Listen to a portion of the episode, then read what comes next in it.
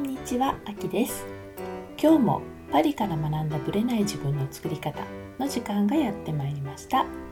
今日もどうぞよろしくお願いいたします。今回も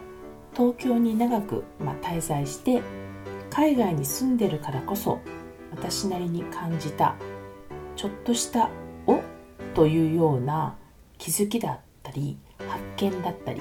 感じたことについてお話ししたいと思います。今回はですね人員の多さについてです前々から感じてたことなんですけども日本ではとにかく何かしようとする時にそのそこに携わる人の多さというものにびっくりさせられることが多いんですね。とにかくある一つのことにするのに人が多いんですでなぜそれを感じるかっていうとフランスにいるとほとんどいないからなんですよね。いないから余計日本に帰ってくるとえこんなに人がいるんだ。っていうことにびっくりさせられます。いくつか例を挙げたいと思います。今回一番よく感じたのは、まあ、夏場ということもあって工事してるところが結構多かったんですよね。でその工事現場その道路での工事ってことなんですけどもこのたかが自転車とか歩行者が通るだけの、ま道なんですけどもそこの道を通り抜けるためにもう 100m ぐらい前から人員を配置しはい気をつけてくださいみたいな感じで言っていて、まあ、気づくとところどころに人がいてもちろん工事してる人いますよ。でもその案内をする係だけで3人ぐらいいて無事通り過ぎるまで見届けるっていう人が必ずついています。でこれは、まあ、どんなところでも必ず複数人いるんですよね。多分規定なんのかなっていう気もしたんですけども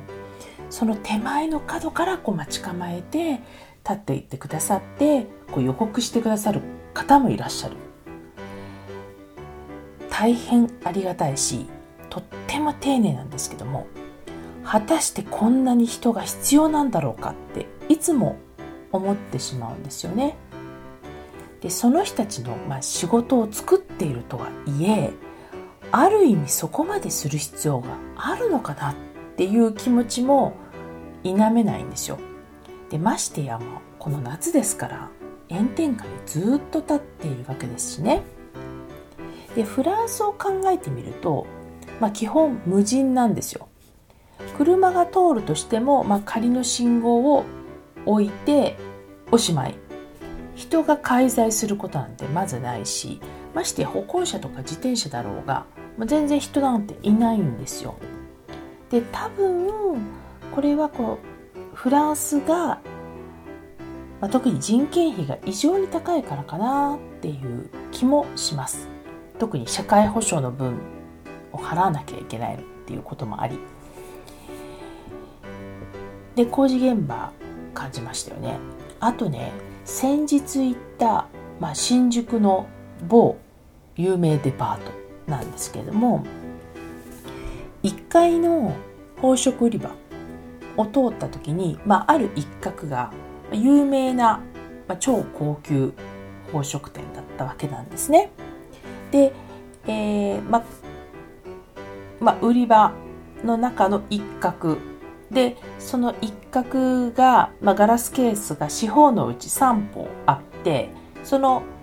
まそれを囲むように、まそのブランドがあるわけなんですね。でその中に店員さんが立っていてそのガラスケースの内側から、まあ、こう案内をするわけなんだけれども、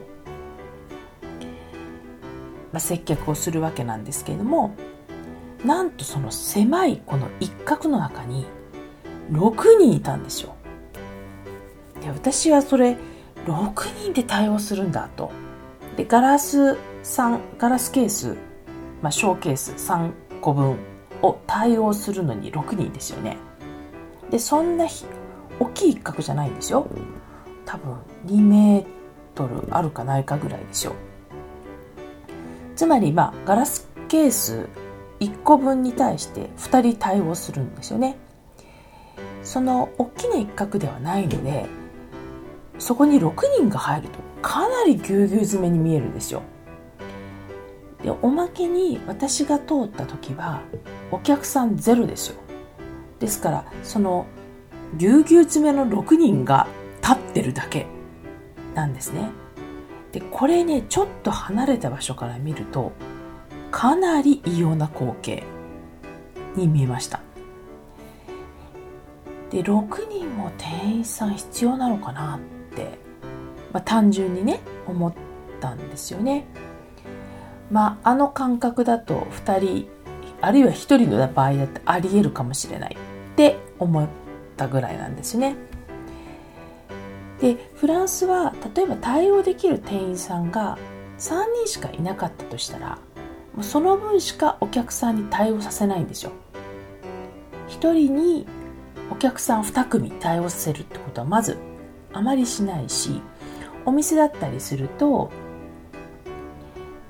その店員さんに対応できる店員さんが対応できるお客さんしかお店によっては入れさせない。つまりお客さんは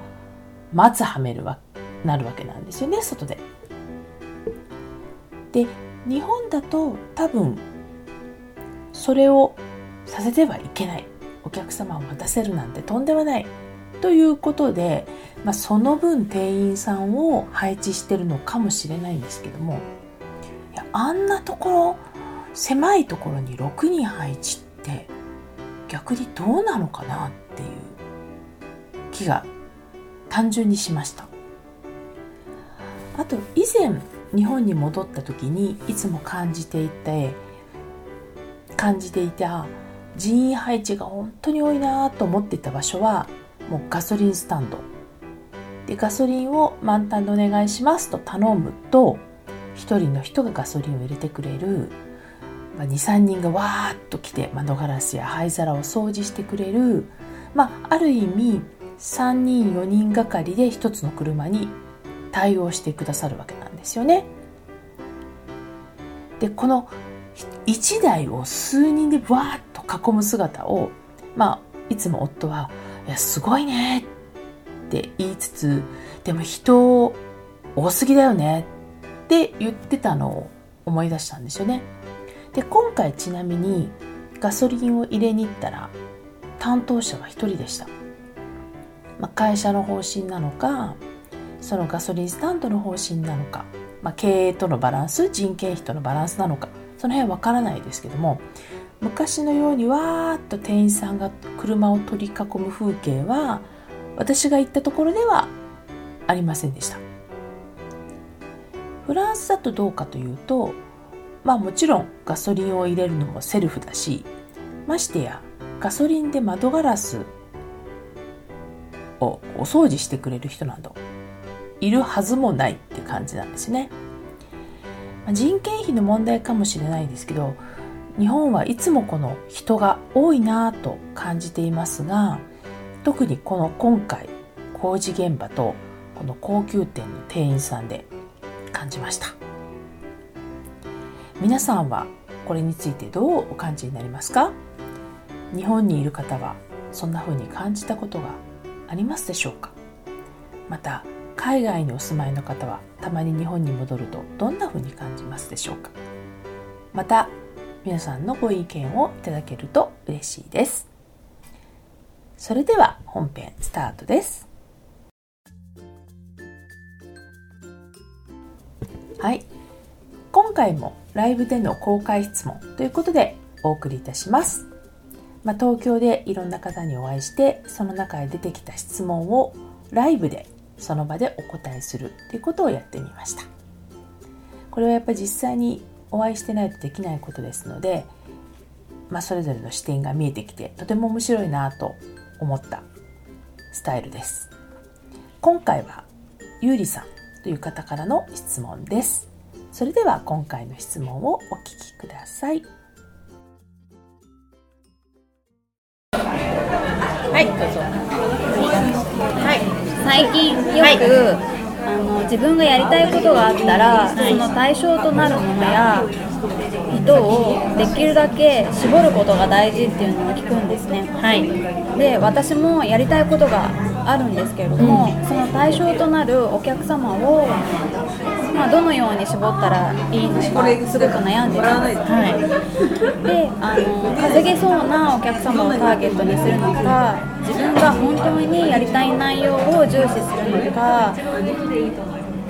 まあ、そこが一番悩みどころなんですけれども、あきさんにぜひアドバイスいただきたいです。なるほど。はい。わかりました。ではちょっとやりたいことについて言える範囲で伺っていくとどんなことがゆうりさんにとってやりたいことなんでしょう？まあ、美容のお仕事を一人であの生活できるように、あの自立した状態にしていきたいなるほどねアドバイスをしていくってことですか？コンサルっぽい感じ。そうですね。まあ施術を組み込んだりとかあーなるほど。はいはい。もしくはちょっとカウンセリング的なことをしたりですとか、うん。なるほど。はい。わかりました。じゃあまあえっ、と2つの道がまああって、1つはまあやりたい方から入って入ってそこからターゲットを絞っていくか、まあ、あるいは稼げそうなお客様をターゲットにしてそこでまあ収益をある程度上げて、まあ、その周辺に行くか。で、まあ、2つのやり方があると思うんですよ。でどちらにしても、えー、と今お話を聞いてて思ったのは、はい。視点がその稼ぐっていうこととやりたいことっていうのはあくまでもこれって自分視点なんですよね。自分を、まあ、主体にして考えていく。で一番大事なのはそのどっちをかを決める前に、えーどういう人たちを幸せにしたいかっていうところがビジネスは多分私は一番大事じゃないかなと思うんですよ。はい。つまりターゲットをする時の対象を決める時にやりたい方で行くか稼げる方で行くかっていう視点ではなくその視点だとねもう自分中心なんですよ。そこではなくって、えー、とじゃあどういう人を幸せにしたいの？っていうとこなのね。で例えばさっきの話で言うと美容で稼ぎたいんですっていう話の人とこういう風にして綺麗になった人がますます幸せになってほしいっていう視点ではもうすでにちょっと視点が違うと思いませんはい思います。つまり稼ぎたいっていうのは自分視点でしょ？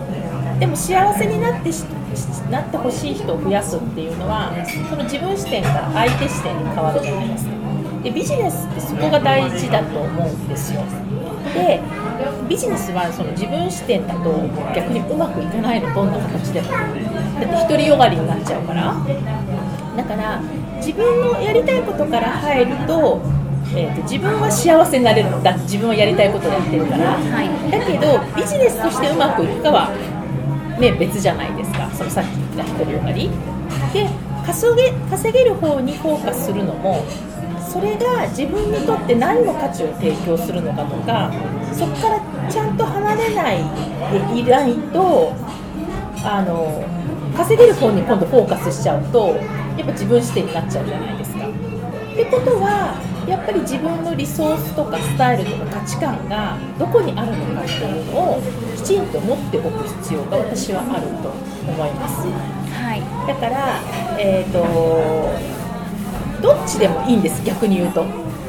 どっちから入っても構わないけど、い。もし自分の好きな方から入りたいんだったら必ず独りよがりにならないようにどういうお客様に提供できるかっていうリサーチそれをまあマーケティングリサーチと呼ぶ人もいるんだけどそれはもう絶対大事。だって自分がやりたくても求めてる人がいなかったら終わりじゃないですか。はい。で稼げる方に行くっていうのも稼げる対象が相手の価値にフォーカスしている稼げるだったらいいんだけど自分が稼ぎたいになるとやっぱ自分視点になってしまうから自分のリソースと相手のサービスっていうのがどうつながっていくかっていうのは常に考えていかないといけない。ということなので結論から言うとどっちでもいい、でもその時の視点をどこに置くかが一番大事じゃないかなと思うんですけど。ゆうりさんのご意見はどうでしょう？すごく納得しました。腑に落ちました。どういうところがまあ、やっぱりその自分視点だったっていうところと求めてる方がいらっしゃらないとやっぱり仕事にもならないですし、はどっち今の感覚でどっちの方で行く感じがします？い、やっぱり自分がやりたいことの方がスムーズでいろんなアイデアも出てくるのでそこに対してもうちょっと深く考えていって、うん、じゃあそこに求めてる人はどういう人なのかっていうのを具体的に想像していきたいと思います。だからそこで初めてターゲット層が決まってくるんですよだってリサーチする前からターゲットこれでいきますって言ってもままたそれも独りよがりじゃないですか、はい、だからどういう人が一番その求めてるのかに合わせてターゲットが変わってくるからやりたいことも大事だけどニーズの方での、うん、やりたい人たちがどれぐらいいるかっていうのをちゃんと見極めることが大事かなと思います。はい、はい、参考になったでしょうか？はい、ありがとうございました。はい、ありがとうございました。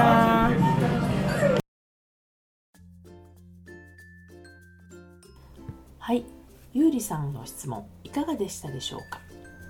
彼女の質問はまあ、特にこれから自分でビジネスをしていく起業するにあたって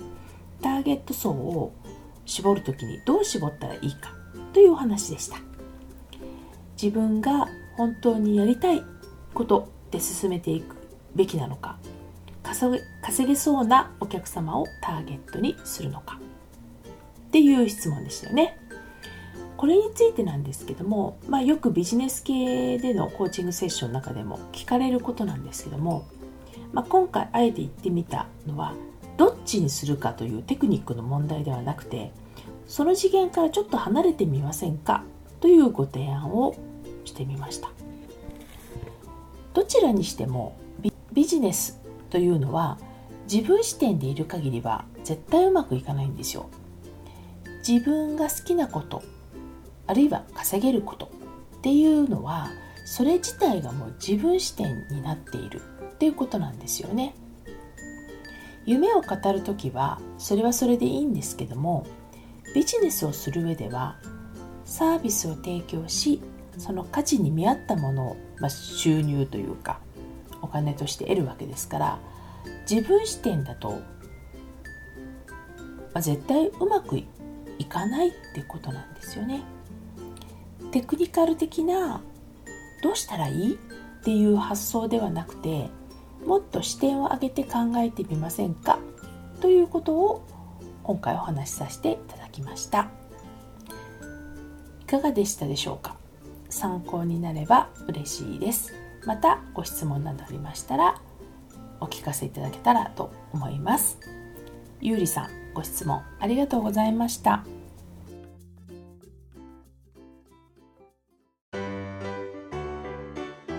この番組は毎週金曜日をめどにお届けしています。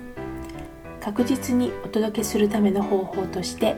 iTunes や Podcast のアプリの購読ボタンを押していただければ自動的に配信されますのでぜひ購読ボタンを押してください。